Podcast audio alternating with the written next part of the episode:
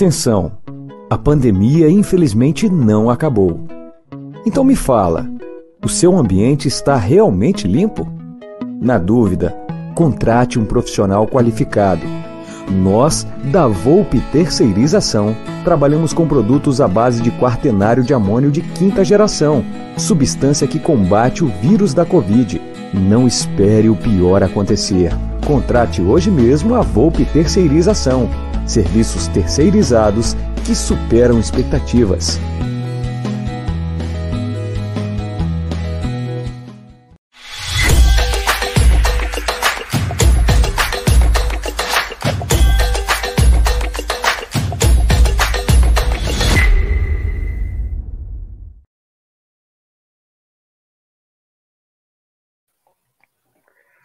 Salve, salve família Palmeiras! Tá começando mais um palestra aqui no Amit 1914. Mais um palestra depois de uma boa vitória na Libertadores, depois daquele. É... Mais um show de Rony Rústico. Vamos falar bastante de Rony Rústico. Vamos falar das declarações de Abel Ferreira contra a Federação Paulista mais uma vez. O Abel, mais uma vez, foi muito forte na sua declaração Muitos pontos negativos, muitos pontos positivos. Vamos falar de tudo isso aqui na live, aqui no Amit. Já deixa seu like, já se inscreve no canal. Já tô atropelando as falas do Léo, mas o Léo repete de novo para você participar aqui com a gente. Então vamos que vamos. É, muita coisa boa para vocês. E já deixando o convite, neste mesmo canal, na semana que vem, às 20 horas, teremos Theo José. Theo José estará aqui no Palestra, falando um pouquinho sobre a parceria entre Rony Rústico e ele, e talvez teremos um trio, o trio especial do Palmeiras. Theo José, Marlon Góes, e aí o Rony Rústico é só a participação nos gols, que ele faça muitos gols. Mas para começar a noite, Léo, boa noite, meu parceiro de live. Como viu a vitória? Dê suas considerações iniciais. Boa noite, Léo. Boa noite, família Palmeiras que já está chegando aí no chat. Cezão Damascena, o Newton Alves, o Rodrigo Dantas, Rafael Mendes, Wesley Vieira. Wesley Vieira, que une dois nomes legais, Patrick Vieira e Wesley, né? Que o Palmeiras tanto sofreu aí lá atrás. Joguei na CEP, né? Joguei na CEP, já a gente fala sobre isso.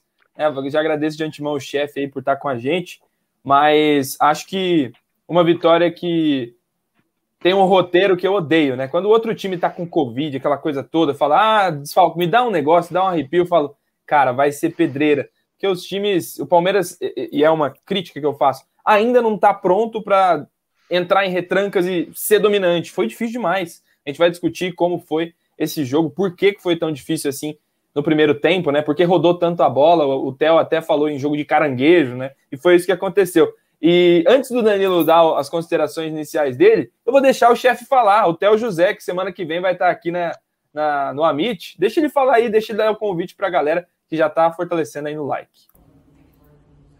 Oi, galera da MIT 1914, aqui é o Tel José e eu tenho um convite muito especial para vocês. No dia 12, a partir das 8 da noite, eu estarei no Palestras, conversando com vocês, principalmente com a torcida que canta e vibra. Forte abraço e até o dia 12. É dia 12, o Danadinho, o criador do Rony Rústico, a voz do Bida Libertadores aqui no Amit. Vai ser um prazer imenso, vai ser muito bom ter o Theo José aqui, como é um prazer imenso estar tá aqui com o chefe Danilo Garar. Você que não conhece, às vezes, esse, esse roxinho do chefe, mas sabe o perfil Joguei na CEP. Aquele que tira onda com os, os craques que jogaram no Palmeiras. Rivaldo, Márcio Araújo, Felipe Menezes, alguns outros craques. Ele e o Thiago Galhardo, o Thiago não pôde estar aqui com a gente hoje, mas em breve faremos com ele também. Chefe, boa noite dessas considerações iniciais e daqui a pouquinho já tem momento especial com você. Fala galera, oh, obrigado aí pelo convite. Finalmente a gente conseguiu, né? Pegou um dia que eu tava mais tranquilo, agora eu tô trabalhando bastante, fazendo, né? O pessoal me acompanha no Twitter, vê que eu tô fazendo bastante marmita fit para vender, graças a Deus. Estamos indo muito bem com o negócio, né? Foi uma coisa que foi é, surpreendente, assim. Eu achei que não ia fazer eu achei que não ia fazer tanto sucesso, mas graças a Deus, com muito, muito empenho, tá dando certo, né? E eu gostei muito do Theo José. É, o pessoal sabe, né? Eu faço programa de televisão e a gente tem alguns gestos com a mão que a gente não pode fazer, né? Um dos gestos é esse aqui, ó. que ele começou fazendo no, no primeiro. Na TV a gente chama de xoxota, né? Ou seja, se você. Agora eu paro pra ver, analisar todo mundo, né? Aí ele começa, bom pessoal, putz, grila, mano, você faz isso, faz isso ao vivo na TV, o, o diretor no ponto já fala, xoxota, xoxota, os caras já vai, já vai te criticando, é, é, absurdo, né? Mas é, mas é isso, obrigado pelo convite, vamos falar muito de Palmeiras e o programa vai ser muito bacana, velho. Léo, bomba que acabou de sair. Caramba, o que, que eu faço? Não tem uma vinheta de bomba ainda. Eu vou fazer só um, um aqui que nem o um Aldão. Ele bota lá o boom, eu vou falar bum, acabou. Vou, vou preparar uma, uma vinheta bomba aí. New York City comunica Palmeiras que não liberará Tati Castelhanos. Informação do Globo Esporte de agora. Palmeiras não terá Tati Castelhanos. Daqui a pouquinho a gente fala mais de mercado da bola, mas já é informação que acabou de sair no ge.com do jornalista Fabrício Crepaldi. Então, daqui a pouquinho a gente comenta mais sobre isso. Mas vamos falar um pouquinho para começar, para começar a live, como a gente sempre começa, aquele momento maluco, aquele momento onde o convidado tem uma experiência diferente com o Palmeiras, com algum amigo, algum momento maluco, como aquele jogador que ainda é do Palmeiras, provavelmente daqui 60 dias está de volta para o Palmeiras. É o momento Daver Show, é o momento maluco aqui da live. E o nosso convidado vai falar o momento maluco dele com o Palmeiras, seja ele é, na mídia, seja ele torcendo. E aí, chefe, seu momento Daver Show. Falando nisso, o Daverson, que por sinal ainda vai cumprir mais dois anos de contrato com o Palmeiras, né?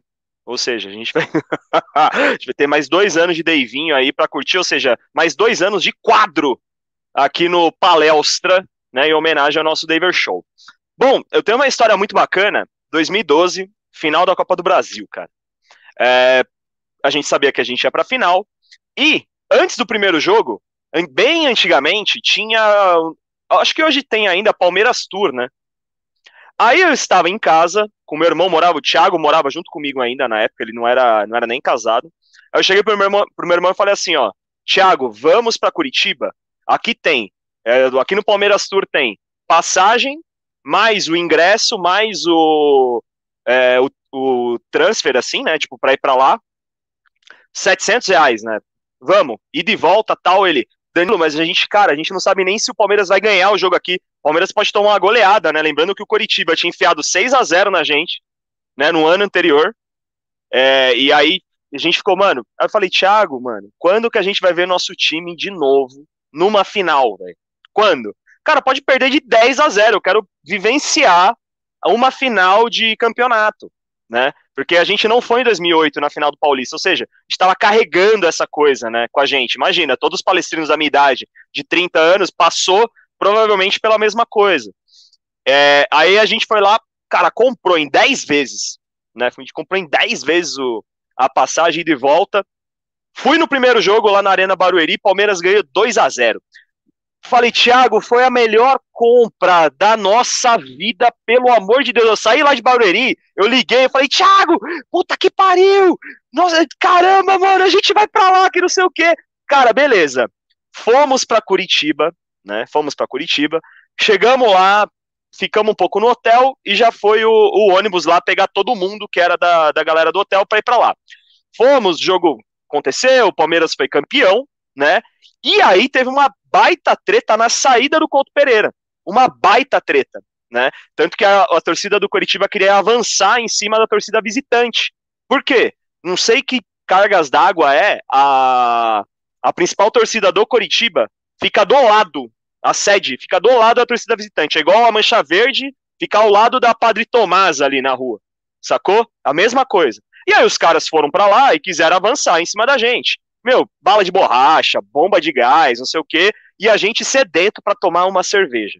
Sedento. A primeira cerveja que veio na minha frente era uma Antártica Sub-Zero quente. Eu falei, vai essa mesmo. Peguei a Antártica Sub-Zero do cara e eu bebi.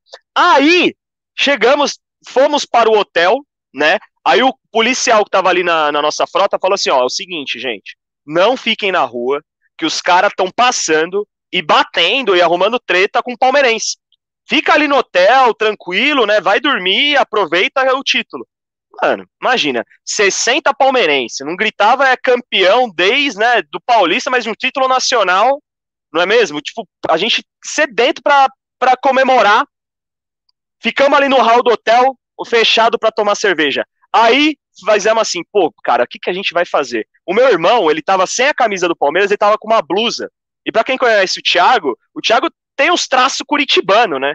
né? Ele é meio, meio surfista tal.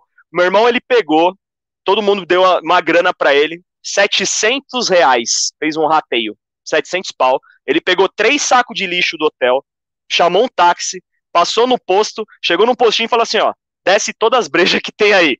Quando ele chegou, parecia que tinham descoberto, velho, tipo, o fogo. Eu acho que foi a mesma sensação de quem descobriu o fogo, foi o Thiago chegando com cerveja. Meu amigo, o que a gente bebeu naquele dia, porque o nosso voo de volta era três e meia da manhã. Chegamos uma e meia, ficou bebendo, da uma e meia até as três e meia, sem parar, sem parar, sem parar. Os caras jogaram meu irmão pra cima e tal. Foi uma, foi uma mega, uma mega experiência por causa do Palmeiras, cara. Ah, Pô, aquele... Falando nisso, ninguém resiste uma breja quando o time é campeão. Não tem, não tem santo, não tem santo nessa hora. Nossa, Aí. cara. Oh, e falando em breja, por exemplo, quando o Palmeiras foi campeão da Copa do Brasil em 2015 contra o Santos, não tinha mais cerveja na saída da, daquela final da Copa do Brasil. A gente, pô, vamos tomar uma cerveja. Meu irmão, a gente passou em todos os bares ali perto. O Thiago não tinha nem o Dom Xixo ainda. Passamos nos bares, fomos no sonda ali do coisa. Foi, meu, imagina, no posto, acabaram com tudo. Acabaram. Os carinha que ficava vendendo na rua não tinha mais absolutamente nada de cerveja. Né? Só pra vocês verem, sentirem como que é quando o time é campeão, né? Ah, e, e essas últimas Libertadores, Libertadores, esse último título que o Palmeiras teve, meu Deus do céu.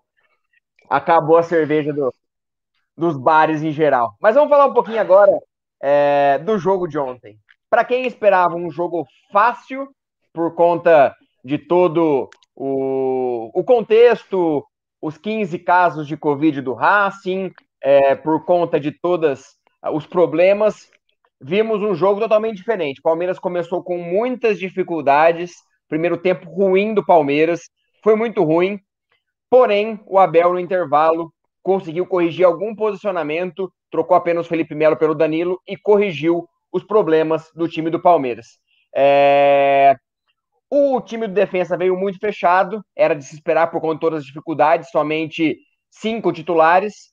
E aí, no segundo tempo, o Palmeiras fez dois gols, tomou um gol besta, e vamos falar disso daqui a pouquinho também. Um erro muito besta do Palmeiras, porém, saímos com a vitória, três pontos que praticamente garantem é, o avanço do Palmeiras para a próxima fase. Léo, qual foi a análise do jogo? O que, que você achou? É, pontos positivos, pontos negativos. É, Rony sempre decidindo, Luiz Adriano voltando a ser importante no time do Palmeiras. Faz um apanhado que você achou do jogo. É, acho que a gente começa pela escalação, né? A gente acho que já tem hoje, o Abel conseguiu definir bem isso, os titulares do Palmeiras, né? Mesmo sem o Vinha como disponível, acho que a gente já tem ali Ó, são três zagueiros, é Renan, Luan e Gomes, ninguém tira. Os meias, a gente já está bem é, consciente de que o Felipe Melo não é titular do Palmeiras hoje. Fez um bom segundo tempo, conseguiu agregar, mas hoje ele não é titular, não ganha a vaga do Danilo. E no ataque é Rony e Luiz Adriano, né? Talvez só o Vitor Luiz esteja sobrando, mas de novo, porque eu vinha, estava suspenso. Na próxima terça-feira, inclusive, já pode estar de volta, cumpriu os três jogos aí de suspensão. Acho que é, uma escalação ideal era o que tinha de melhor para o jogo, só que o Palmeiras no primeiro tempo, e é aquela história, controlar o jogo. Como você controla o jogo? É com a bola? É sem a bola? Eu acho que o Palmeiras não controlou o jogo com a bola. Tem gente que fala que o time, para controlar o jogo, tem que ter a posse, ficar com a bola o tempo todo. Mas o Palmeiras não que teve problemas por isso, mas o Defesa e Justiça também não controlou o jogo sem a bola. O jogo ficou dos dois lados bem assim, é, isento de emoção e de chances né? É, algumas chances ali nos, nas, nos contragolpes, mas o, o Defesa e Justiça tinha armado para esse jogo não perder. Né? Acho que o Abel falou isso até na coletiva. Não há sistema mais defensivo que esse. O sistema que o Abel também usa praticamente quando vai se defender. Mas significa que é difícil entrar numa defesa com 5, 4 e 1 lá na frente só para correria. E o Palmeiras sofreu com isso, né? Não conseguia aproximar, ninguém conseguia se associar. E dava a sensação, e é a minha corneta aí, de muita bola para trás, né? O Vitor Luiz, principalmente, ele pega a bola ali do lado esquerdo e mesmo com condição de avançar, tocar ali pro, pro Veiga, que apareceu por ali, o Patrick no começo do jogo, ele voltava. Então não gostei do primeiro tempo do Palmeiras, mas eu acho que faz parte. Então é, é, é, a crítica e também agora a justificativa. É normal isso acontecer em um time que está começando a definir uma ideia de jogo de novo. A gente tinha um Palmeiras de 2020 que tinha os contragolpes como a sua arma principal, e não é mais isso, não é mais só isso. O Palmeiras vai querer jogar também criar com a bola. Teve dificuldades, né? O Rony não apareceu bem no primeiro tempo, porque a defesa do Defesa e Justiça estava colada no gol, e o Rony sem espaço é outro jogador, é um jogador que não consegue desenvolver e desempenhar. No segundo tempo, parece que o Palmeiras atraiu, e daqui a pouco a gente vai falar, conseguiu atrair um pouquinho mais o Defesa e Justiça para o campo, e aí, meu amigo, na roubada de bola e na transição, no Brasil, não há time mais competente que o Palmeiras. É a virtude que o Abel conseguiu trazer, e os dois gols saíram dessa maneira, e com a inteligência, obviamente, de Luiz Adriano, que encontra dois passes ali que qualquer jogador não daria. Um jogador comum, um jogador como muita gente colocou o Luiz Adriano como descartável na minha visão, não faria aquilo ali. Muita gente é, acho que errou e falhou. Eu acho que ele tem que merecer as críticas, mas ele é fundamental para o ataque do Palmeiras hoje. Ele, é, é, ele não é mais o centroavante e eu acho que a gente não pode cobrar mais só gol dele. Ele participa do jogo, ele constrói, ele vem atrás. O Rony talvez seja o finalizador do Palmeiras hoje, né? Ele que está conseguindo construir esse novo jeito de jogar. Então, assim, o primeiro tempo, em resumo, eu acho que o Palmeiras é, sofreu com o mérito do adversário de se defender muito bem, não foi competente para usar as alternativas que tinha. O Veiga não apareceu. É, o Patrick, por vezes, tentava, mas a defesa estava muito bem postada. Mas no segundo tempo, acho que o Abel fez uma boa leitura, deu mais amplitude, tinha mais gente passando pelos lados e aí o meio sobrava espaço. Aí o Palmeiras conseguiu roubar essas bolas. Então, primeiro tempo, nota 5, vai, 4. 4 para não ser chato, mas no segundo tempo, nota 7. E aí o Palmeiras controlou o jogo, sem a bola. Então a gente fala disso. Não precisa sempre ter a bola. Palmeiras joga melhor sem ela, tem que assumir o papel e jogar assim. É, foi muito muito notável a diferença do primeiro para o segundo tempo, quando o Palmeiras é, fez dois gols, como fez dois gols é, contra o Independente Del Valle, pressionando a saída de bola e acabando fazendo dois gols. Só vou puxar um comentário aqui da Manu Dalfre perguntando, Léo, é, você tá meio diferente, você fez harmonização facial igual o Lucas Lima? Falou para mim? É, o Léo Lustosa tá diferente. O que aconteceu não, com ele? Ah, Fez harmonização tá. facial? Não, não, não. Talvez uma desarmonização, né? Mas harmonização nenhuma. A Isso mesma, aí é inchado mesma... de álcool, chama. Não, mas. Não, não, não. Nem bebi tantas. Bebi, verdade, bebi fim de semana. Tá é, vendo? Ser, é verdade, é verdade. Um beijo pra Manu. Todo beijo, Manu, inferno, Manuzinha. Inferno Verde. E você, chefe? Viu o jogo? Como você viu o jogo? As diferenças do primeiro para o segundo tempo? Os prós, os contras, os acertos, os erros, o que melhor aconteceu no Palmeiras contra o Defesa e Justiça? Uh, bom, como o Léo falou, tivemos dois jogos num jogo só, o jogo do primeiro tempo e o jogo do segundo tempo. Mas, cara, a gente tem que levar em consideração, na minha opinião, o Palmeiras não tá jogando nem 70% do que poderia jogar. Quando eu vi o Palmeiras jogar 100%, a gente viu um jogo esse ano, o Palmeiras jogou 100% contra o Flamengo na, na Supercopa. Aquele time ali pressionando, aquele time que estava fechando bem, e o Flamengo é um ótimo time, mesmo assim conseguiu achar uns espaços, tá bom?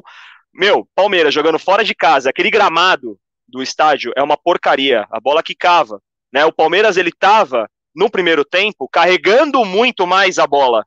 Você pode perceber, principalmente os volantes. No segundo tempo, o Palmeiras começou a quê? Pega, toca, pega, toca, pega, toca. Por quê? Porque facilitava mais a movimentação do time no meio-campo. Né? Na, no próprio jogo, ontem, o Edmilson falava: Meu, o Palmeiras ele tá demorando muito para ter a transição da defesa, aí rodava a bola e rodava. É, as melhores chances do Palmeiras foram ainda, né, no, num pouco do, daquela roubada de bola no meio campo. Aquela roubada de bola no meio campo é primordial. Né? A gente teve um lance com o Danilo, que o Danilo ia sair na cara, ele acabou escorregando. Ou seja, a gente teve as oportunidades no primeiro tempo, a gente teve uma com o Rony, que foi uma roubada do Patrick também, que daria para ele ter feito gol, saiu cara a cara com o goleiro. Ou seja, o Palmeiras, apesar de não ter jogado uma boa partida, né, no primeiro tempo, a gente sentia que tava, faltava uma coisinha para encaixar. Faltava isso aqui, o Palmeiras encaixava ali para fazer para fazer o gol, né?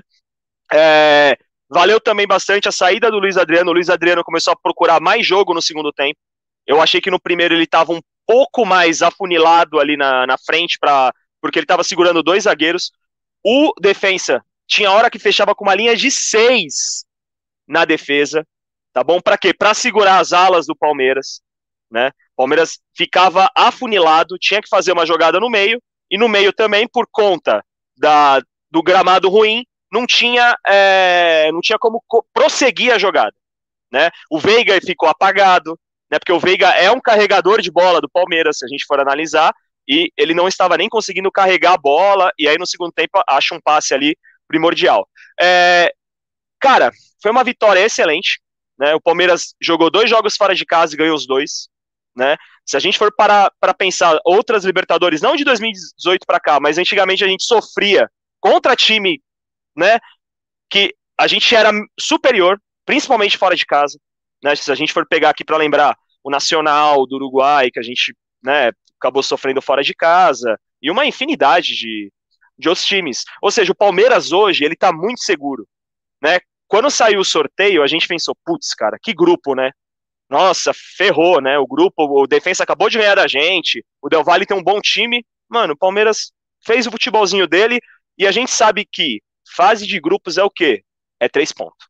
Fase de grupo é três pontos. Não importa se vai jogar mal, vai jogar bem, se não vai jogar, se a bola vai entrar, não importa, mano é fazer os três pontos fora de casa. em casa a gente sabe que o Palmeiras é Palmeiras é superior. O Palmeiras agora ganha do Universitário em, do Universitário em casa já está classificado. Entendeu? Aí dá para, inclusive, dar uma segurada na Liberta. Entendeu? Vai que a gente classifica no Paulista ainda, que há chance, né? Há chance. Consegue dar uma segurada na Liberta, ou seja, foi tudo muito bem, bem planejado, na, na minha opinião. Fala, Léo. Léo, antes de passar, tem um super chat aqui, como diria Gerson Guarino, super chat. E eu coloco para o próprio chefe responder essa, porque hoje ele é o convidado, então ele tem que trabalhar, né? Como diria o Munici, aqui é trabalho, meu filho. Léo, boa noite, mas a pergunta é para o chefe. A dificuldade do primeiro tempo foi por não termos alas mais ofensivos? Então, na minha opinião, não é nem a questão dos alas mais ofensivos. O defensa, ele fechava em seis jogadores a linha de defesa. Ficava um cara fechando a ala e o cara e o outro que seria para fazer uma jogada ali de um 2, um dois, uma passagem, também ficava travado. Pega para analisar o jogo, eles fecham uma linha com seis, travaram completamente as, as, alas do Palmeiras. Tanto que os dois gols saíram da onde? Do meio, numa roubada vinda do meio. Por quê? Porque as alas do Palmeiras ficaram muito, muito fechadas. E isso, gente, isso daí, ontem o jogo foi muito bom. Por quê? Porque ontem é, foi, opa, valeu, Gé, Gé tá mandando um abraço. Ontem, é, se quem assistiu o jogo de ontem, os times que assistiram o jogo de ontem, sabem como dar uma travada no Palmeiras. Entendeu? Sabe como dar uma travada no Palmeiras. Como? Fechando uma linha de seis. Aí o Palmeiras vai ter um pouco de dificuldade para jogar, né? Só que aí, ala ofensivo, por exemplo, pô, Vitor Luiz, ele é o feijão com arroz, né? Puxando o lado gastronômico, Vitor Luiz é o feijão com arroz. Ele é sempre nota 5. Ele nunca. Meu, o Vitor Luiz é sempre nota 5, mas eu prefiro um Vitor Luiz nota 5 do que um Diogo Barbosa nota 3. Entendeu? E aí vai. O, Matias Vinha é quilômetros de distância superior. Tá bom? É isso. E aí, a, o, o, esquema de três zagueiros é o esquema de alas. É, dificilmente você vai ter um esquema de três zagueiros onde é, os seus alas não vão ser importantes. E o Palmeiras tem o Marcos Rocha, que consegue fazer. Ontem ele teve várias oportunidades, acaba relaxando um pouco, acaba sendo displicente de algumas maneiras, mas o principal é termos Matias Vim. Ah, mas ele não vem bem no time B. Cara, o time B não tá entrosado, o time B é outra coisa, e a hora que ele colocar nesse time principal, com certeza ele vai ter um bom desempenho. O Palmeiras vai melhorar muito o seu desempenho. Mas o destaque sempre é ele, Rony e eu vou passar os números do Rony desde a Libertadores do ano passado. Rony com a camisa do Palmeiras, 14 jogos, 9 gols, 9 assistências. Ele já está a 3 gols de se igualar a Alex como um dos maiores artilheiros do Palmeiras na história da Libertadores. É, passou César Maluco, é, Ademir da Guia. É um fenômeno. O Rony, nessa Libertadores e na outra, ele cresce em jogo grande. Eu acho que o Abel encontrou o lugar dele nesse time. Ele encontrou o lugar dele É, a gente até discutia depois dos jogos das, das Recopa, da, da Supercopa, se não era melhor o Rony de centroavante. E aí o Abel coloca o Luiz Adriano jogando mais recuado e o Rony fazendo aquele facão. E o Rony jogando em velocidade com qualquer defesa, dificilmente ele vai perder. Ele vai ganhar a velocidade, ele vai chegar primeiro. E aí falta um pouquinho. O Rony, às vezes, ele erra muito gol bobo. Ele poderia simplificar mais. Ontem, no primeiro tempo, no finalzinho, ele quis inventar muito, ele quis bater cruzado, depois ele perdeu a passada, chutou de esquerda e errou. No segundo tempo, por duas vezes, ele teve oportunidade e acabou fazendo. É... E o Rony, Léo? Que, como explicar o Rony na Libertadores? Porque o Rony na Libertadores é uma coisa, o Rony em qualquer outro campeonato é outra coisa. É jogador decisivo, é jogador que gosta de jogo grande. É... o que explica o fator Rony na Libertadores? O Theo José. Só. Brincadeira, obviamente. Mas é um dos Ô, fatores. Eu nunca Ô, Lustosas, podia, podia, podia ensaiar para imitar o, o Theo, né? O Theo, né, cara? Mas o Theo é bem específico. Mas eu vou, vou fazer uns treinos aqui, vamos ver. Vamos ver se sai um dia. Principalmente no dia que ele vier, né? Seria legal, seria é. engraçado. Mas para falar do Rony, cara, é, a gente tem que falar do treinador. Eu acho que não dá para desvincular o treinador que enxergou no Rony o que o Rony de fato pode oferecer, né? Muitos vendiam o Rony como um ponta, um cara driblador, um cara que vai num contra um resolver, e isso o Rony não faz. Isso o Rony não faz, e o Luxemburgo errou, errou muito pensando dessa forma de colocar o Rony travado ali do lado de uma linha defensiva muito bem montada, tentando fazer com que ele rouba, é, tirasse do, da cartola algo que quem faz é o Wesley, o Veron, né? alguns aí que tem no elenco, mas não estão podendo jogar. Então acho que, primeiro, o Rony achou o seu lugar através do Abel Ferreira. O Abel Ferreira potencializou o jogo do Rony. É, acho que vários fatores corroboram. Eu acho que ele vai muito concentrado para esses jogos de Libertadores.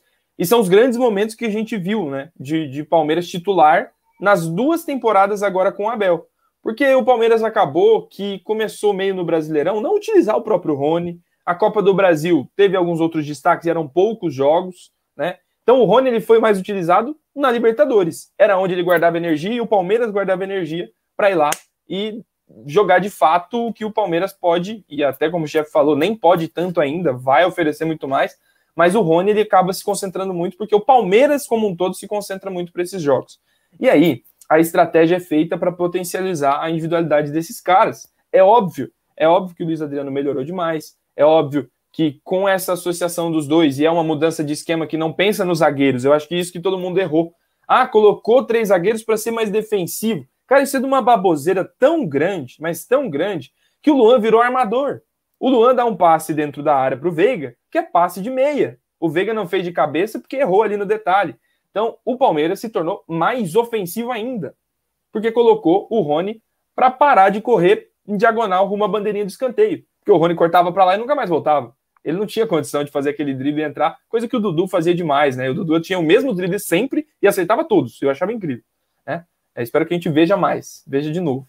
Mas sobre o Rony, acho que encontrou ali um contexto que o colocou como centro. O Rony, cara, desmarcando, da, não driblando, mas correndo atrás, correndo por trás dos zagueiros, não tem igual. Não tem igual no futebol brasileiro alguém tão veloz para fazer esse facão que todo mundo fala, onde acontece o primeiro gol, por exemplo. Então, acho que o Abel viu, o Palmeiras viu, mas não dá para depender só dessa característica. Porque se a gente tem mais primeiros tempos como o de ontem, o Rony não aparece. E aí é um fato. Não vai dar para depender dele. Mas nos jogos que o Palmeiras é condicionado a jogar roubando a bola e correndo e indo para o contra-ataque, o Rony é fundamental. O Rony é o pilar disso. É o Rony que vai dar essa profundidade. Então acho que o Abel enxergou bem demais e a gente subestimou demais o Rony. O Rony sempre foi esse jogador da velocidade desde o Atlético Paranaense. Ele não teve bom rendimento aqui, porque teve gente que viu nele que ele não era. Só isso.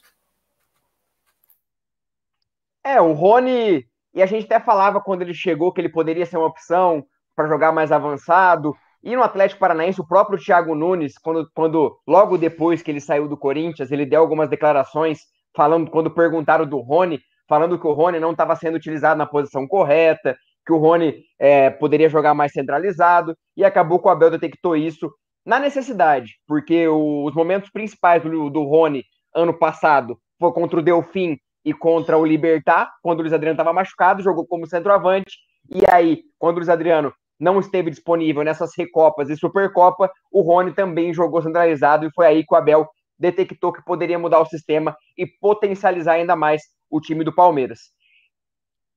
Chefe, agora a gente vai para aquele momento. Você não sabe esse momento, mas aí vamos para esse momento, que aí depois a gente entra em outro sistema. E momento na fogueira. E aí Ih. eu vou explicar o porquê. Dudu. Até layout. Dudu na Libertadores, 35 jogos, 5 gols, 12 assistências. Rony, 14 jogos, 9 gols e 9 assistências. Não vou falar de idolatria. Esquece idolatria, porque o Dudu está num patamar acima. Importância de jogador, seja ele Brasileirão, Copa do Brasil, Libertadores. Para você, de importância nesse tempo jogando, Rony ou Dudu? Rony. Disserte sobre. Agora, agora vem a polêmica. Você falou que eu não, eu não precisava dissertar? a não ser que a cara, resposta fosse Rony. Eu vou falar. Não, justo. É, vamos lá, cara. Eu acho o Rony, cara. Eu acho o Rony um baita jogador. Tá? Eu acho assim como é e foi o Dudu, tá bom? Mas ele tá jogando agora no Palmeiras e Dudu não.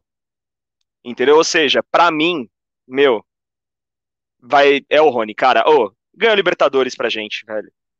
Foi o passe dele na cabeça do Breno Lopes. Ah, mas o Dudu fez isso. Dudu fez dois gols na final lá do da Copa do Brasil, não sei o quê. Tá bom, mas balanceia. Balanceia. Para mim é mais importante a Libertadores. E o Rony foi decisivíssimo, como o Léo falou, numa conquista do título mais importante que a gente teve. Entendeu? Nesses tempos aí. Né? Se a gente for pegar todos os títulos que a gente ganhou, qual foi mais importante? A Libertadores. Quem que foi o cara da Libertadores? O Rony. Entendeu? Para mim, é isso, ponto final. Se a gente for lembrar, ah, quem que foi mais importante lá em 99? O Alex, né? Ou, sei lá, o, o Oséias. Ah, não, foi parecido. Não, mano. Para mim, o Alex foi muito mais que o, que o Oséias. Ah, mas o Oséias fez gol na final. Ah, mas o Alex... Meu, é o seguinte, hoje para mim é o Rony, tá bom? Hoje para mim é o Rony. É, outra coisa legal, por que, que o Rony tá jogando bem, cara? Abel Ferreira numa entrevista, ninguém falou, velho. Abel Ferreira numa entrevista perguntado sobre três zagueiros, perguntado sobre três zagueiros, acho que foi a segunda, a segunda partida que, ele, que o Palmeiras fez três zagueiros, ele falou assim, vocês não perceberam, só que eu jogando com três zagueiros, eu ganhei cinco centroavantes. Porque eu tinha só um, que era o Luiz Adriano. Hoje eu tenho seis no elenco.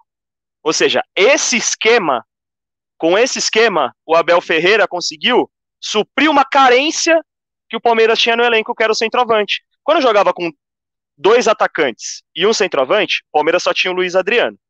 Como o Abel falou, o William não é centroavante, o Wesley não é centroavante, o Rony é só o Luiz Adriano. Hoje, ele não precisa ter o Pino ali, aquele cara para fazer a função. Hoje ele tem seis jogadores. Seis jogadores que fazem ali aquela função. Ou seja, o, e o Rony, cara, né, o Rony nessa formação, ele é um monstro. Ele é um monstro. Vocês assistiram o jogo hoje do Chelsea, o, o Rony joga na mesma posição do Havertz. É na mesma. Abert, abertinho ali, né? Abertinho ali e o Havertz hoje acabou com o jogo. Ou seja, mano, ele, ele nossa, cara, eu, eu amo o Rony. Eu amo o Rony. Só que, só que, o maior camisa 7 é o Dudu e não o Rony. Entendeu? Na minha opinião. Ainda o Rony herdou a 7 esse ano, né? Ainda tá sendo o Dudu. O maior camisa 7 que eu, que eu vi jogar. pode, pode ser o Rony também. E a, primeiro você, Léo. Eu, eu por último, que depois não, eu dar. Não, é você. Ô, ô Léo, vou, vou colocar aqui só para falar. Pessoal, estamos no quadro aqui. Daqui a pouco a gente vai ler o chat. Calma aí, vai ter tempo para todo mundo. Todo mundo vai falar. E daqui a pouco a gente vai falar de Tati Castelhanos também. Calma. E a gente sabe que o GE soltou que ele. Não o GE, o GE soltou que ele não foi liberado pelo New York City. Essa pergunta é difícil. É difícil, Léo. É complicado. O chefe falou Rony. Você falou que não é para colocar idolatria. Você quer que eu responda sobre importância nas competições? É isso? Isso. isso. Rony, o Rony foi mais importante e mais decisivo que o Dudu. Ponto. Acho que é isso. O Dudu tem títulos imensos pelo Palmeiras, foi o melhor jogador de campeonatos brasileiros aí durante cinco anos. e tudo mais. Mas o que o Rony fez em curso, no curto período, principalmente em Copa, eu acho que é muito mais, é, sei lá, é muito mais difícil, porque nos pontos corridos você tem 38 jogos. Né? Dá para você construir ali, você o Rony ele foi decisivo em pouco, um, período, tipo, é nada perto do que outros jogadores têm de Libertadores não conseguiram fazer, incluindo o próprio Dudu. Então, assim, o Rony foi mais decisivo nas conquistas e na mais importante delas. Então, nessa pergunta, vendo quem foi mais decisivo, é o Rony. O meu maior ídolo no Palmeiras, que eu vi, vi só o final da carreira do Marcão, para mim, é o Dudu. O Dudu, para mim, marca uma virada, uma reviravolta volta e traz ao palmeirense o gosto por ser palmeirense, de provocar rival, de ser competitivo e ganhar título, e de, obviamente, é, ser um cara que permaneceu por muito tempo. Podia ter saído no segundo ano, no terceiro ano, e ficou, na verdade, ainda é, do Palmeiras. Então, ídolo, Dudu. Importância na conquista, Rony. É isso, eu vou levantar uma outra, uma outra polêmica. É... Para mim, importância dentro de campo também, na falando de Libertadores, em conquistas importantes, foi o Rony. Mas também concordo que o Dudu, para mim, é o meu maior ídolo atualmente da reconstrução, tanto que todas as minhas camisas são camisa 7, com o Dudu, gosto muito, é, quero conhecer um dia, tirar uma foto, e é isso. Só que aí eu entro em outra polêmica. O Dudu não teve o que o Rony teve um técnico que soubesse explorar as melhores virtudes do atleta. Eu acho que sempre, a não ser o Cuca, que montou um time muito legal, todos os técnicos que passaram pelo Palmeiras exploraram o Dudu. Tó, decide, você é bom. E o Rony foi potencializado pelo conjunto. E aí é uma discussão muito ampla, vamos falar de treinadores, vamos falar de gestão, e aí é, é muito amplo. Mas falando dentro de campo, eu acho que o Rony foi muito mais importante, mas concordo. Ídolo mesmo é o Dudu e e vai demorar para aparecer. Eu acho que o Rony como acho que como o Rony será ídolo. Eu acho que o Rony será ídolo do Palmeiras. Né? Ele, ele tem título, tem Libertadores, é uma bagagem, é um negócio gigantesco. Mas eu acho que a gente não vê ainda a torcida ter esse apreço e carinho como teve com o Dudu. Eu acho que ele está construindo um caminho muito legal, um caminho muito bonito. E aí será um ídolo histórico e tem uns aí que nem serão tanto assim, mas já são. O Breno Lopes, é, o que, que ele fez, cara? Ele fez o gol do título, do, de dois, que a gente só tem dois. Não tem como não falar que o cara não é histórico para o Palmeiras. É isso. E, Léo, aproveita e dá uma passadinha no chat, a galera tá cobrando a gente passar aqui no chat para dar uma moral. Deixa seu like, mande o seu manda o link para a galera, vamos aumentar nossa família Meet, estamos chegando a 56 mil inscritos, o quanto antes chegarmos a 100 mil inscritos, colocar nossa plaquinha ali de 100 mil inscritos lá no estúdio, vai ser um prazer imenso. E é um prazer receber vocês aqui na família Meet. Lembrando que semana que vem tem Theo José aqui no Palestras, vai ser muito legal. E se Deus quiser, com uma vitória com o gol do Rony Rusco. E só passando antes do Léo é, falar nos comentários, Independente Del Vale 1 a 0 no Universitário, embolando o grupo. Palmeiras com 9, Defensa e, e Independente Del Vale com quatro pontos. E pela Copa do Brasil Sub-20, com três minutos, Palmeiras 1 a 0 no Náutico, gol de Gabriel Silva. Nossa, só faz aí, gol no Sub-20 esse aí. Puta aí, que ó. pariu. é verdade. Vou passar aqui pelo, pelo nosso chat. A Manu falando Edmundo maior que Neymar. Eu concordo, quero nem saber. Os Neymarzetes aí que se danem. É... Quem espalhou essa mentira que o Castelhanos tinha assinado. Eu não faço ideia. Tem os profetinhas da CEPTT aí. Foi o Vegas. Gostam, né? Ah, tá. Então é, é sempre assim, né? Aí a culpa cai em quem tá fazendo live na hora, né? Mas nós não falamos isso. A gente falou que havia vontade do jogador. Vamos discutir daqui a pouco, inclusive, os motivos. É... Tem muita gente falando aqui, o Dudu tem sim bom de guerra e participou do início. É, o Dudu é ídolo, é. gente. É. O Dudu não tem como. É...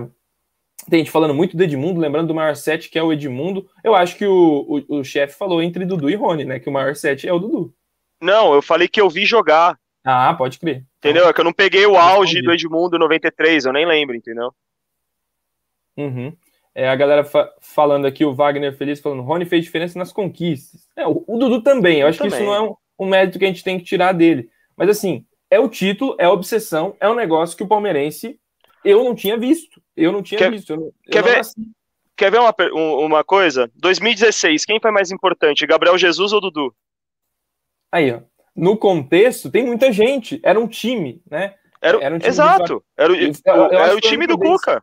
A única vez no Palmeiras que o Dudu não dependeu, que o Palmeiras não dependeu só do Dudu foi naquele time é. do Cuca, né? Porque tinha o Roger Guedes jogando bem, Tietê, tinha muita gente jogando bem junto, né?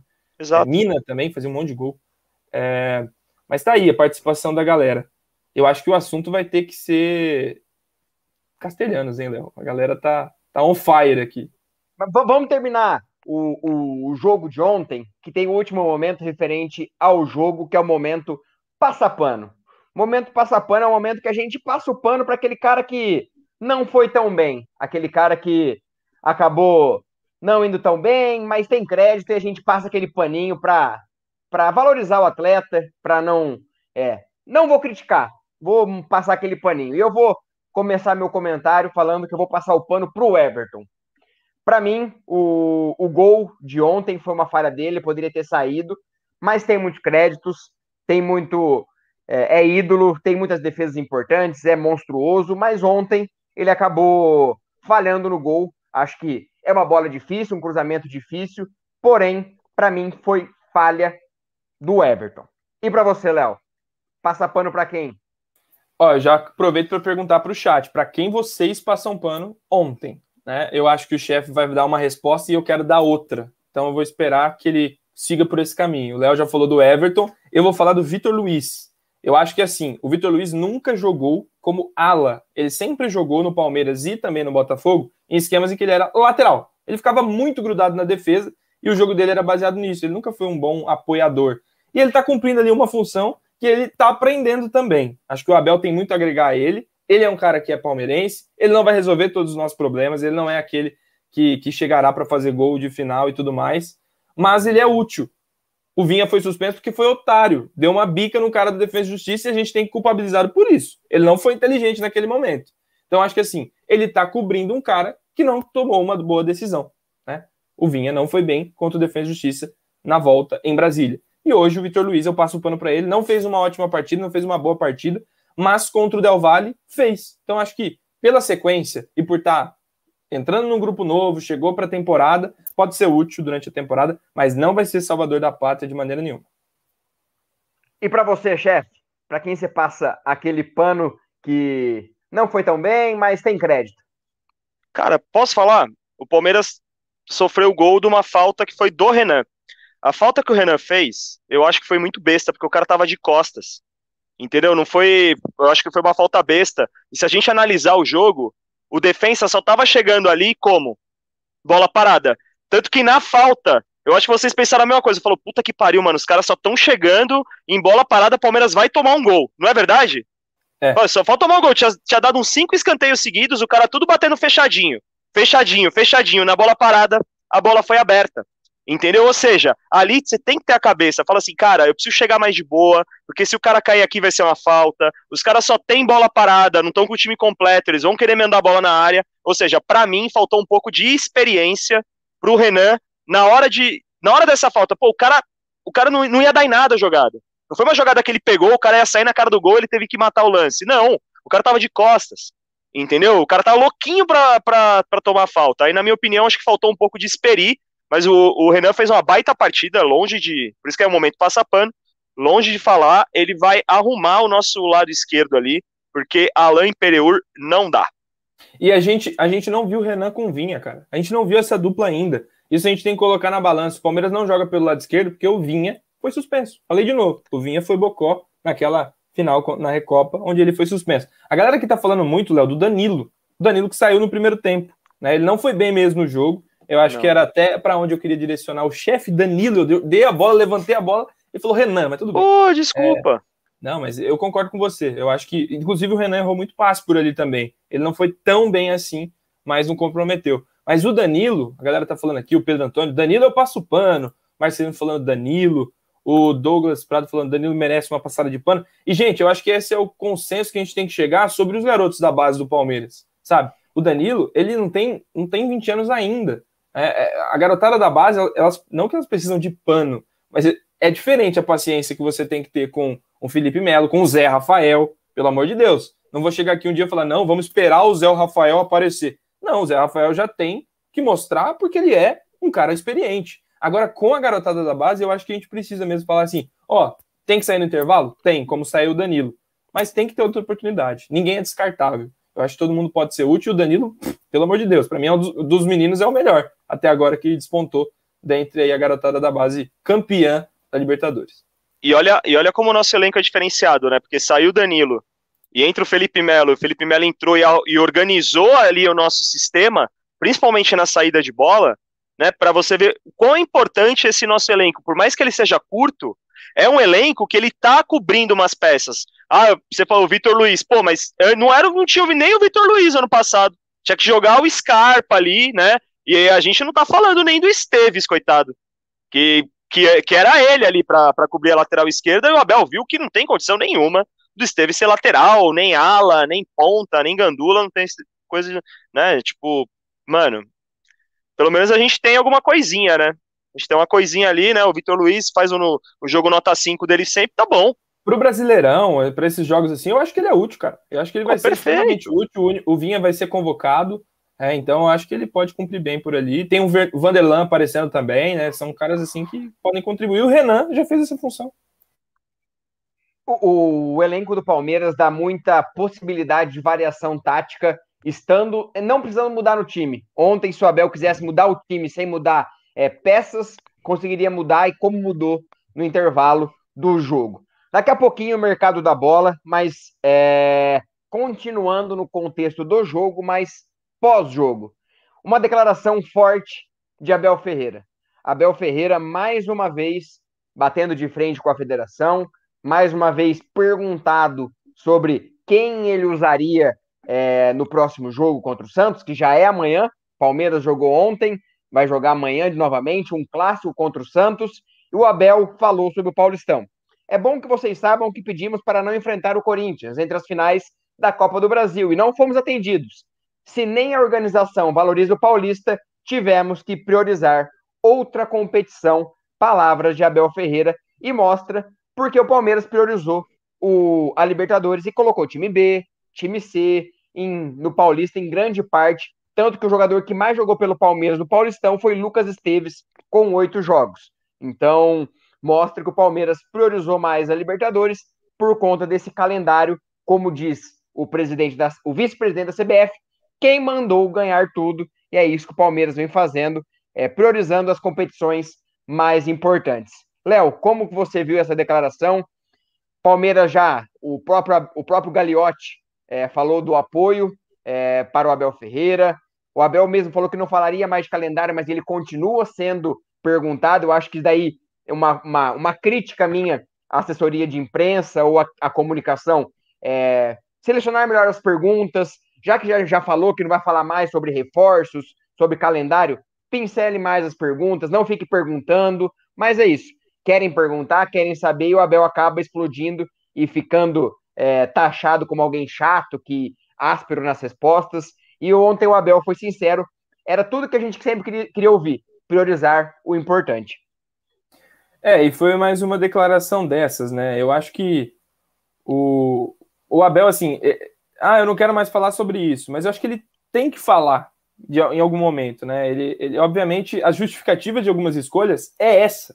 Não tem como ele, por exemplo, explicar de outra maneira como ele vai jogar contra um São Caetano, sei lá contra quem já jogou, se não for falar, ó, nosso calendário é ruim, vocês fizeram um calendário péssimo.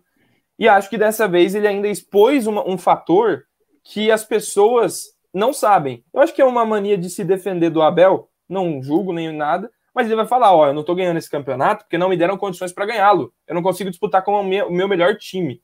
Então ele fala assim: é, a FPF, a Federação Paulista de Futebol, nem ela quer que a gente participe com força total, porque colocou um derby entre as finais da Copa do Brasil. Foi o recado dele, acho que ele tem que se defender assim. Acho que a única coisa que eu sinto falta é de que a diretoria venha e dê o aval, sabe? Não, a gente tá com o Abel mesmo, e sempre, sabe? Não só pro André Hernan tal.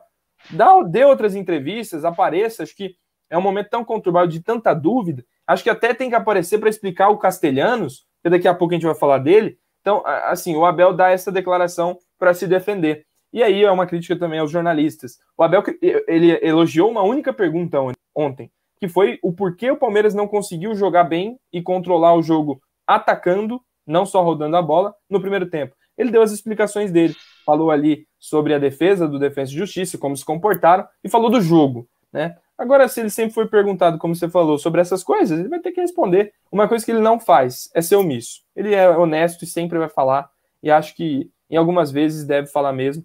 E, e acho que ele também já entendeu que o balde já está chutado. Acho que ele não acredita muito que o Palmeiras se classifica, não. O Novo Horizontino precisa só de uma vitória. É complicado. E eu acho que vai ser livramento, porque teremos nove dias entre um dos jogos, né? Então, um tempo que ele nunca teve no Palmeiras para trabalhar o time titular. E aí eu vou exemplificar tudo isso com o jogo do São Paulo, tá aqui na minha frente. São Paulo acabou de perder Daniel Alves e Luciano por lesão muscular. O São Paulo que não teve pré-temporada, acabou o Brasileirão, colocou o time titular direto, está sofrendo já os reflexos da de não poupar no Campeonato Paulista. É... o Palmeiras, o São Paulo acaba sofrendo por não poupar no Paulista reflexo dessa temporada intensa, acabou de perder os dois principais jogadores desse momento, Daniel Alves e Luciano. Então o Palmeiras faz certo. A gente sempre falou aqui que a gente apoiava essa decisão do Palmeiras em deixar o Polícia de lado e usar de laboratório e usar os principais quando precisa. Na Libertadores, daqui uns dias tem Brasileirão, daqui uns dias tem Copa do Brasil, e aí o calendário afunila mais, vai ter Olimpíada, vai ter Copa América, e o Palmeiras vai sofrer ainda mais com essa sequência. Chefe, o que você achou da declaração do Abel? é, o Palmeiras deixar de lado o Paulista, não priorizar, é, priorizar a Libertadores, experimentar, por exemplo, Giovani, que já tem sondagens do Grupo City, agora o Grupo City não quis vender o Castelhanos, que vá e deixa o Giovani em paz. Descobrimos Vanderlan, descobrimos Fabinho, Pedro Bicalho e tantos outros jogadores que estão se destacando nesse time ser. Não estão vindo, não estão, não está vindo as vitórias, mas estão vindo boas atuações de garotos que podem ser futuros reservas e até titulares do time do Palmeiras. Essa declaração e a importância de poupar ou não no Paulista. Cara, vamos lá. Eu concordo completamente com o Abel. Completamente, completamente. Tipo assim, cara, 100% com ele. Tá? 100%. É, o Palmeiras sempre é sei lá, a Federação Paulista tem alguma coisa com o Palmeiras. Alguma coisa tem, desde o episódio lá de 2018, que chamaram lá uma empresa para ver, não sei o quê. Todo aquele embrólio, né? Todo aquele embrólio, a Federação Paulista tem um pé atrás com o Palmeiras, né? Não era, não ia ser esse ano que eles iam adiar. O Abel falou: "Pedimos o adiamento do jogo contra o Corinthians e não fomos atendidos, porque não teria data. Aí para o campeonato por 20 dias. E aí, vai, e aí arrumaram data. Ou seja, mano, a federação está cagando pro Palmeiras. Cagando, cagando, cagando. Outra coisa, outra coisa que eu acho errado, mas aí também vai do clube que assina lá as, os termos, né? Assina lá os termos, as regras da competição. Meu irmão, eu não posso colocar meu time sub-20, porque por mim, eu colocaria o Wesley, toda a comissão técnica do sub-20, vai jogar o Paulista. Eu também. Não precisa, não precisa nem jogar. É, é como é feito o Atlético Paranaense. O Atlético Paranaense lá no, no Paraná faz isso, põe o sub-23 e taca ali pau. Entendeu? Aí nas fases mais seguintes você coloca o, o, alguns jogadores do time principal. Assim você dá mais rodagem pro seu, pro, pro seu elenco, né? Você descansa os caras que não tiveram pré-temporada, você, o Abel consegue treinar esses caras aí para jogar Libertadores. Ou seja, você imagina, se você tivesse essa separação, Aí o Abel tem que dar entrevista contra Novo Horizontino, dar entrevista contra a puta que pariu, e aí o cara fica assim perdido, porque tem que dar entrevista de dois, dois jogos, né? E quem conhece o Abel Ferreira, quem vê, vê a, as entrevistas que ele dava no Braga, vê lá as tretas que ele, que ele não arrumava com, com o técnico hoje que é do Porto. Cara, eles quase saíram na mão. Entendeu? Um, um batendo o outro lá em Portugal é assim, cara. É, os caras defendem o seu time, mano defende o seu time, ele defende o Palmeiras. Ele vê que é injusto o que está acontecendo com o Palmeiras. Entendeu? Ele vê que é injusto. Ele fala assim, pô, eu tô aqui, eu defendo o meu time, defendo o verde branco, como ele falou. Eu defendo o verde branco, eu uso o verde branco e não acho, não acho isso certo. Aí me perde o Kusevich, que tá fazendo falta hoje. Aí me perde o Breno Lopes, que tá fazendo falta hoje. Por quê? Porque é jogo a cada dois, dois dias. E lá atrás não quiseram cancelar. Não quiseram adiar o jogo contra o Corinthians. Não, não pode fazer nada, não pode fazer nada. Podia. A gente sabe que podia, daria um jeito de colocar, entendeu? Pô, o ano passado a gente teve que jogar contra o Corinthians também. E a CBF não quis adiar o jogo entre a. Não foi? Entre a. Depois da semifinal contra o River, né? Não teve isso daí? E aí a gente teve que jogar logo depois da semifinal contra o River contra o Corinthians. Sacolamos 4x0 os caras, mas tudo bem. Ou seja, as federações, CBF, não, tão, não, não ligam pra gente. Só que a gente tem que defender o nosso. E o Abel defende o nosso. Entendeu? Eu acho que a gente, no lugar do Abel, faria a mesma coisa. A gente, como torcedor, faz, ele não vai fazer como técnico. Entendeu? Aí, eu gostei muito que você falou, Léo, da coisa do, da assessoria. Fala assim, pô, segura essa pergunta. Segura essa daí. Entendeu? Só que eu acho que os caras estão um pouco pé atrás, sabe? De segurar as perguntas. Entendeu? Eu acho que fala assim, melhor não segurar, deixa o Abel falar aí. E que se dane. Só que o Abel é aquilo, cara. Pingou, pingou a perguntinha ali pra ele, vai quicando, ele, ele joga na lata. É Coca-Cola de 2 litros quente. Você não sabe se vai explodir ou não. Tem vez que se abre, mas tem vez, meu amigo. Você vai abrindo devagarzinho, né? Você vai, você vai abrindo e fechando, abrindo e fechando, abrindo e fechando, né? Mas é, é, essa repetição, até eu acho que até essa, esse revezamento de entrevistas do Abel com o João Martins é um pouco reflexo dessa insistência da, da mídia em perguntar as mesmas coisas. Porque você pode ver que o Abel sempre elogia as perguntas relacionadas à tática, a jogador, a desempenho. Ele sempre elogia. Só que a partir do momento que começam a perguntar, e o calendário? E reforços? E isso? E aquilo? Acaba virando uma mesmice, o Abel acaba é, tourando. E aí. Ô, ô Léo, eu vou até usar esse comentário do Felipe. O Neto hoje falou que o Abel é mal educado. Neto? Você? Justo você, craque Neto, o mais educado da televisão brasileira? Você? Ah, Neto, é muito mimimi para um cara do seu, do seu tamanho, né? Você que fala palavrão ao vivo, você que manda jogador ir para PQP. O Abel é mal educado com a Federação Paulista. Nossa, que, nossa, a inocente Federação Paulista. Eu achei classudo assim do Neto falar esse tipo de coisa. Acho que nem tinha no vocabulário dele a palavra as palavras mal e educado para se juntar ali. Não, não Pobre Federação Paulista, né? Pobre Federação Paulista. E para a gente terminar esse assunto Federação, Paulistão, Palmeiras terá dois reforços amanhã contra o Santos. Lucas Lima, com sua nova lata, e Impereur estarão de volta no jogo amanhã. É, Palmeiras provavelmente com um time alternativo. E aí eu pergunto pro Léo: como você escalaria o time alternativo do Palmeiras com essas voltas, com esses retornos? Lembrando que alguns meninos da base estão jogando pelo sub-20, então alguns não estarão disponíveis amanhã também para o jogo.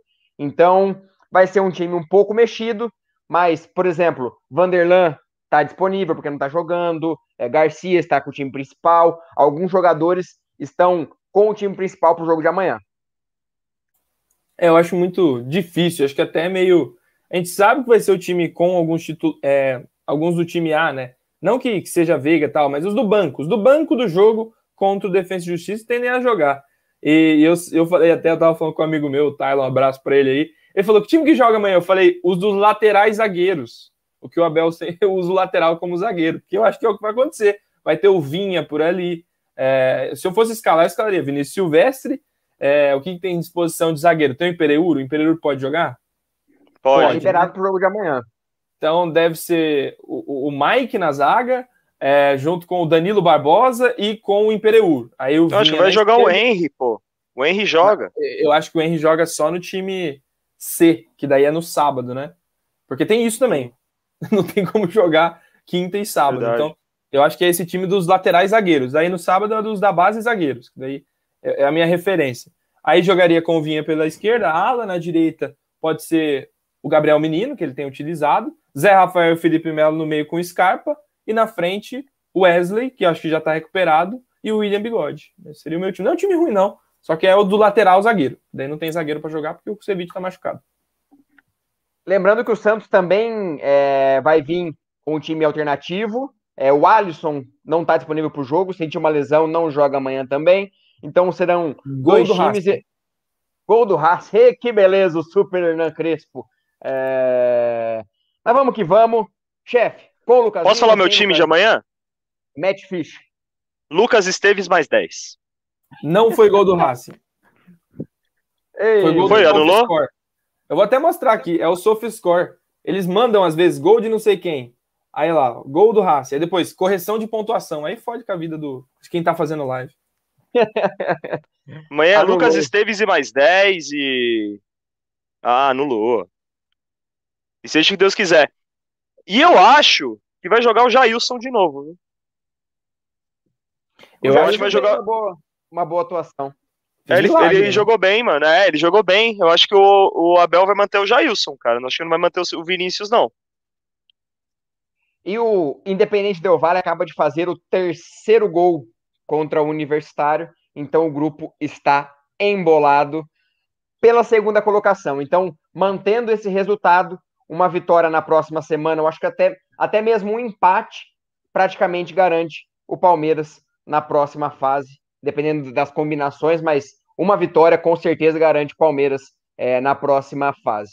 E agora Mano, vamos. esse, esse time, esse time do Universitário fez dois, vai fazer dois gols na Libertadores, dois no Palmeiras. Quer valer quanto? dois gols em dois momentos psicológicos horríveis do Palmeiras, que meu Deus do céu, que pavor daquele jogo. Se a gente não tivesse ganho, minha Nossa Senhora. Mas Nossa. vamos pro mercado da bola, a informação que saiu agora há pouco do do Globo Esporte, do Fabrício Crepaldi, é que o New York City decidiu não liberar Tati Castelhanos. Agora vamos lá. Dois pontos. Primeiro ponto, é, tirando da reta da diretoria e depois colocando na reta da diretoria. Primeiro, tirando da reta, o Palmeiras não poderia fazer nada nesse sentido. Negociou, acertou salários com o jogador, acertou tempo de contrato, acertou com o time, pagamentos, tudo mais estava certo. Agora é minha crítica: o Palmeiras não pode ficar três meses para um nome. O Palmeiras colocou todas as suas fichas três meses pelo Tati e agora, faltando 15 dias para fechar a janela, o Palmeiras não tem o centroavante que o Abel tanto pediu. Então, essa é minha crítica. Erraram em não planejar melhor o tempo, um plano B e uma outra opção. Acertaram no sentido, ah, estava tudo certo, é, todo mundo aceitou e o Palmeiras foi pego de calça curta em um certo momento que, ah, não, não vamos liberar enquanto não contratar outro. Aí erraram em não partir para um plano B e procurar um. Agora vai vir na loucura. Agora, se quiserem contratar, vai pagar mais caro, vai pagar um pouco mais. E lembrando que temos Borja e Daverson para voltar daqui uns tempos. E aí, Léo, Tati Castelhanos, mesmo querendo muito, mesmo pedindo, mesmo fazendo reunião, não aceitou, não acertou com o Palmeiras por conta que o New York City não quis liberar. É, é complicado, né? Acho que a, a nossa intuição faz a gente criticar a diretoria, fora Barros, aquela coisa. E inclusive o Twitter e o chat provavelmente vai estar cheio disso. Mas eu acho que foram incompetentes nisso que você bem pontuou. Eu acho que o Palmeiras apostou a ficha no Tati Castelhanos. Desculpa, Tati Castelhanos, mas você ainda é só o Tati Castelhanos, né? Ele ainda não é aquele jogador que o Palmeiras poderia ficar passar um, tanto tempo assim brigando para resolver o seu problema e não contar com ele no fim das contas, né? Eu vou colocar na mesa também para discussão a declaração que o próprio Danilo trouxe aqui do Abel, pouca gente lembra, quando o Abel fala: vocês olham só para os zagueiros que eu coloquei no time. Eu ganhei mais centroavantes, porque o esquema que ele usa hoje precisa de menos atacantes, não são mais três, são dois, e atacantes de características que o Palmeiras tem dentro do plantel. Tenho dúvidas em relação a se o próprio Abel não fez parte de alguma coisa nessa construção de negociação. Se ele falou, ó, segura o pé aí, não injeta dinheiro não, porque eu dou os meus pulos aqui. Mas eu acho que isso não aconteceu. Eu acho que é uma possibilidade, mas eu acho que não aconteceu. Ainda não há uma sombra para o Luiz Adriano. Esse é o fato para mim. Não há, o William não é essa sombra, muito menos o Wesley, que é com outra característica, e acho que não dá, e aí eu vou, a gente vai discordar, não dá para ser campeão de novo de tudo que a gente conseguiu, principalmente sem reforços. Acho que essa para mim, esse para mim é o ponto. A gente não vai conseguir competir como competimos sem reforços. A gente vai competir, mas vai ser muito mais provável a possibilidade de queda, porque em alguma competição eu digo, porque as lesões virão. E o Luiz Adriano nesse ponto não é nada confiável. Se a gente perde o Luiz Adriano hoje, a gente vai depender ou do bigode ou de dois velocistas. E aí não há elenco que cumpra isso. Ou do papagaio, né? Todo mundo vai tiltar se ver o papagaio no time titular. Então não é não é uma possibilidade. Acho que é uma falha gigantesca da, da direção do Palmeiras e espero que até o fim da janela, que é em breve, consiga, de alguma maneira, alguma oportunidade de mercado. É difícil. E aí passo a bola para o chefe, até tentando atrelar isso. Fica mais evidente que a diretoria vai interferir no caso do Dudu para trazê-lo. Porque seria o jeito de colocar panos quentes na sua própria incompetência. Uh, bom, lembrando que o Tati não é plano A. O Tati foi o plano B. O plano A era o Borré. Né? Plano A era o Borré. O Palmeiras foi buscar dois centroavantes e acabou ficando sem nenhum. Uh, o que acontece, cara? Isso aí o Tedesco ele fala bastante pra gente no grupo lá do que a gente tem, né? É, tem um problema, cara. A vinda do Dudu. A vinda do Dudu vai comprometer o nosso caixa no fluxo de grana de saída.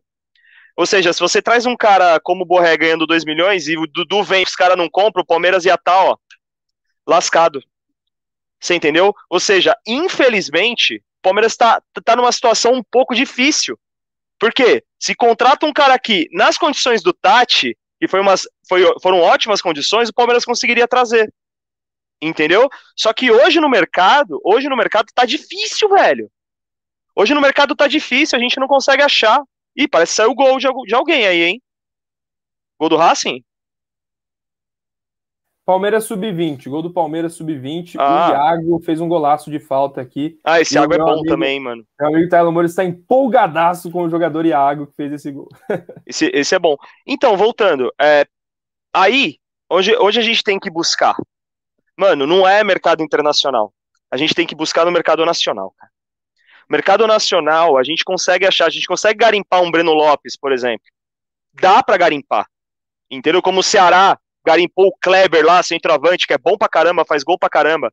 Ou seja, não precisa ir lá fora, como vocês disseram, ah, tem 15 dias agora para contratar. Mano, vai no mercado nacional. Entendeu? A gente sabe que no segundo semestre abre a janela, abre uma janela europeia super importante, que aí sim o Palmeiras vai estar tá tranquilo, tranquilo ali, né? Se vender o Dudu, se o Dudu voltar, já vão saber, putz, agora eu preciso fazer isso, fazer aquilo e barari barará. Cara, Germancano. Germancano seria um ótimo nome. Seria um ótimo nome. Você vai no Vasco, por exemplo, e fala assim: ah, eu quero o Germancano para mim. Você oferece uns três jogadores ali, Palmeiras pagando o salário dos caras, entendeu? Pro Vasco ter um time melhor, você pega um baita centroavante ali para compor o Germancano. Nesse esquema do Abel com dois atacantes, ia fazer gol pra caramba. Entendeu? Com o William, imagina o Cano e o William, só que o William voltando um pouco mais, né? E o Cano, e o Cano jogando um pouco mais centralizado, como joga o Rony ali, só, só para enfiar a bola. Seria mais interessante. É um nome que, é, que, tá, que tá aí, né? Numa série B e tal. Que, que seria interessante. Eu acho que, como não conseguiu no mercado internacional agora nessa janela, o Palmeiras tentou, postou em dois. Ficou sem nenhum. O esquema agora é o quê? Meu filho, tentar garimpar alguma coisa aqui no mercado nacional. Para isso que tem o, o gerente de futebol, para isso que tem o Barros lá, o cara falou assim: é o seguinte, Abel, a gente não conseguiu aqui, aqui estavam os nossos planos A e B, aqui a gente tem o plano C. Foi o que aconteceu com o Breno Lopes. Chegaram pro Abel e falaram: ó, oh, é o seguinte, você precisa de um, ataca de um cara que jogue na, na, na, direita. A gente tem esse, esse, esse que não conseguimos nada, e tem o Breno Lopes que tá, que tá para vir por 7 milhões. Pode ser? O Abel falou, o Abel desesperado falou: vem, vem que a gente dá um jeito. Entendeu? Eu acho que é mais ou menos o que vai acontecer aqui.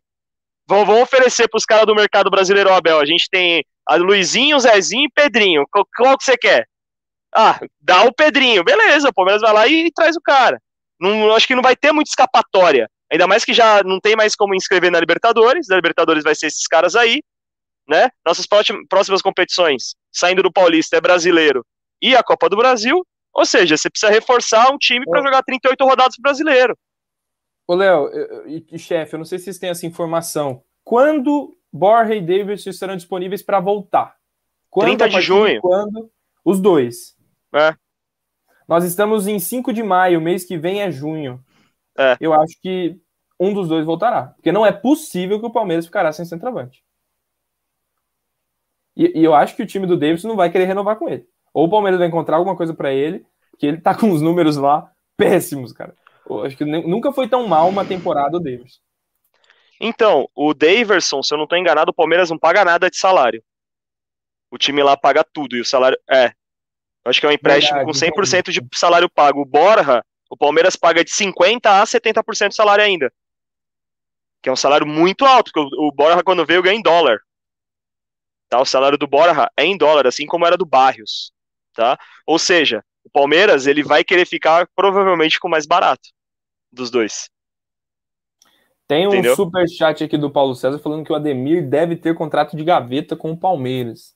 Tem que achar a gaveta, hein? Porque. Isso, aquelas gavetas no banheiro ali, bem funda. Tem nada, mano. Fundo falso. Fundo... Um mano, o Ademir, ó, deixa eu falar uma coisa. O Ademir não foi nem pedido do Abel, velho. Não tinha nada, mano. Jogaram. Você sabe esses nomes, tipo Breno Lopes? Jogaram. Vai falar, ah, beleza. Vê aí se dá para trazer. Não deu, não deu. Entendeu? Porque não é, não é uma posição que o Palmeiras tá carente. Sacou? Tem, tem, tem, gente aparecendo, né? Acho que seria um que tiraria o espaço que o Giovani agora tem, valorizando o próprio passe dele. E, enfim. E o Abel gostou do menino, hein? Gostou. O menino vai jogar Todo na mundo, ponta né? direita, o menino vai jogar na ponta esquerda. Esse menino, moleque aí tem futuro pra caramba, velho. eu tô meio, tô meio quieto aqui, que eu fiquei sabendo uma informação aqui. Daqui a pouquinho estará no Twitter uma informação para vocês. Sigam lá, Infos Palestra. Em breve, informações. E estamos chegando no final da nossa live. Olha que estrelinha! Olha, Zé! Ah, agora vai todo mundo lá seguir. Parece aqueles Nossa. argentinos, o, o, o César Luiz Merlo lá, que no meu Instagram, em instantes, rechaçou, rechaçou, rechaçou. É a mesma coisa aqui, fazendo a mesma coisa. Reclamou e agora bebendo da, da Ó, fonte. Calhorda. Calhorda, esse rapaz aqui, tá? É, é igual os, os caras no Instagram, Léo, faz assim, ó. Não, eu não vou apagar os meus stories. Aí você vai lá, caramba, o que será que aconteceu? Não é nada. É só para ter mais visualização. Exatamente, exatamente. Calhorda, Calhorda, eu ajudei ele, ó. Eu ajudei o Léo a atingir 10k de seguidor. Ingrato! Nas... Chamou você de ingrato. Ingrato, pra não contar pra gente. Brincadeira, Léo. Você sabe que eu gosto pra caramba de você. Mas ele, ele deve estar tá apurando ainda. Então vamos lá. Infos Underline Palestra, que daqui a pouco tem informação. Quero pedir mais uma vez o seu like, agora no quarto gol do Del Valle em cima do Universitário, para vocês verem como a gente sofreu pela própria incompetência de mentalidade aquele jogo. Era para ser uma goleada também, né? Uma não, e, e, só valoriza mais o nosso 5 a 0 no Del Valle, né? Com certeza, com certeza, né? É... Mas vamos, vamos chegando ao final da live daqui a pouquinho. Estou terminando de apurar e vou dar uma notícia também. Daqui a pouquinho, às 21h15, estarei no Tifose 14, nossos amigos Regírio de Benedetto, o Márcio Benedetto. Vou estar lá falando uma live. Vai estar também com, com o Bafume, a galera do Tifose, falando um pouquinho do balancete do Palmeiras.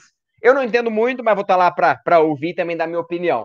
Então, é, vamos para o último momento da nossa live, aquele momento especial momento SMS Barros. Falando do Barros agora há pouco, que não consegue contratar, consegue, não consegue.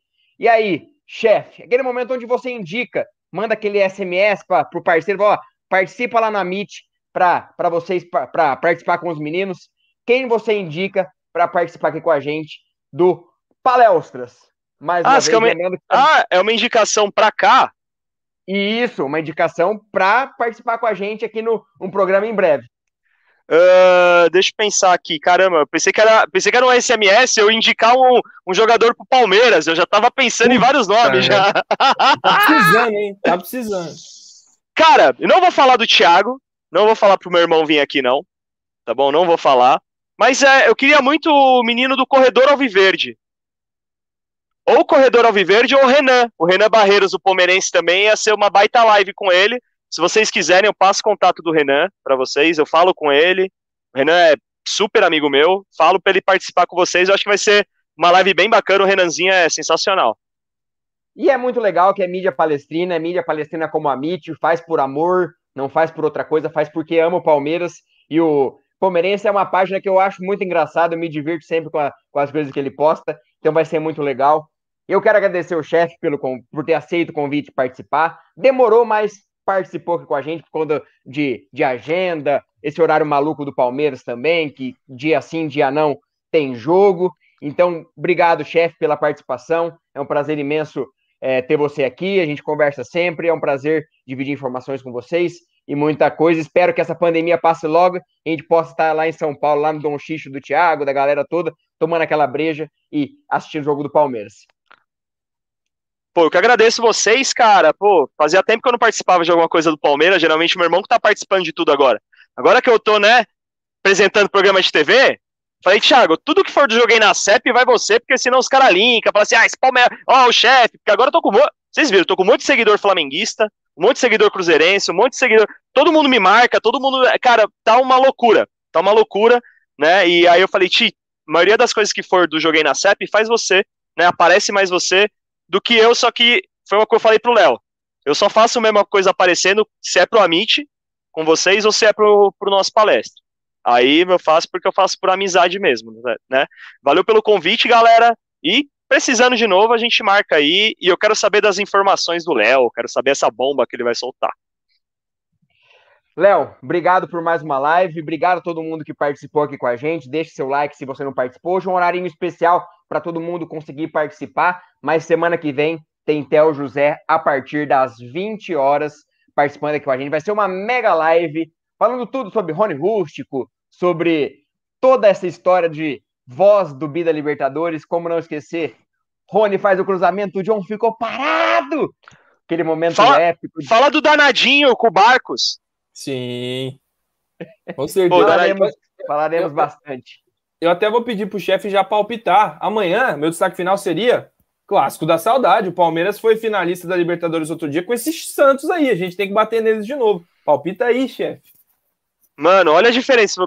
Dá, dá para fazer uma comparação do time que jogou a Libertadores, Palmeiras e Santos com o time de amanhã. Vai ficar espetacular. No intervalo de, de, de, uns três meses, de, de uma baita diferença de, de time que vai jogar contra o outro.